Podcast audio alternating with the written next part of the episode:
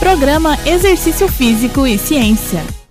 Olá, ouvintes Rádio Desk Joinville. Hoje falaremos da importância de se realizar exercícios multiarticulares em seu programa de exercícios especialmente na musculação. Diversos programas de treinamento têm ênfase na execução desses exercícios, como o treinamento funcional e o crossfit, em que há levantamento de peso olímpico. Agachamento, supino, levantamento terra, leg press, afundo, barra fixa, remadas, desenvolvimento são exemplos de exercícios multiarticulares, ou seja, que envolvem mais de uma articulação do corpo no movimento. Exemplificando, o agachamento, em que a ação das articulações do tornozelo, joelho e quadril, através de uma tripla extensão. Como consequência do envolvimento de várias articulações, temos a exigência de trabalho em diversos grupos musculares, que são atuantes para a realização do movimento. No caso do agachamento, os músculos da coxa anterior e posterior, glúteos e panturrilha, além dos músculos do core para manutenção da postura adequada durante o exercício. E aí está o grande benefício, a principal vantagem de se fazer esses exercícios. Há um debate recente na literatura sobre a utilização desses exercícios e dos uniarticulares, ou seja, aqueles que envolvem apenas uma articulação no movimento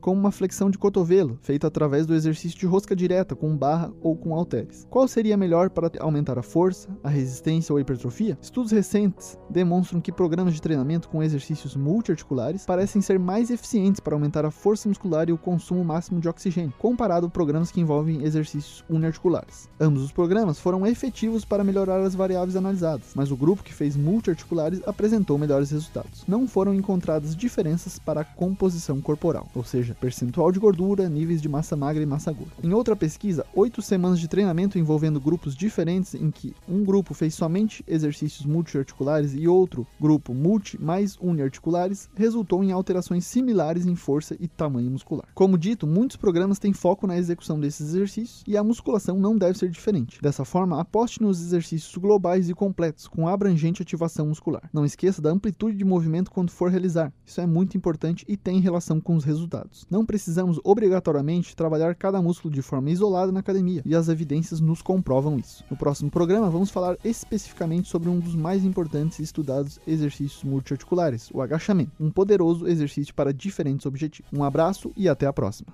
Você ouviu Exercício Físico e Ciência com o professor Fábio Dominski. Só aqui, na Rádio Desk FM 91.9.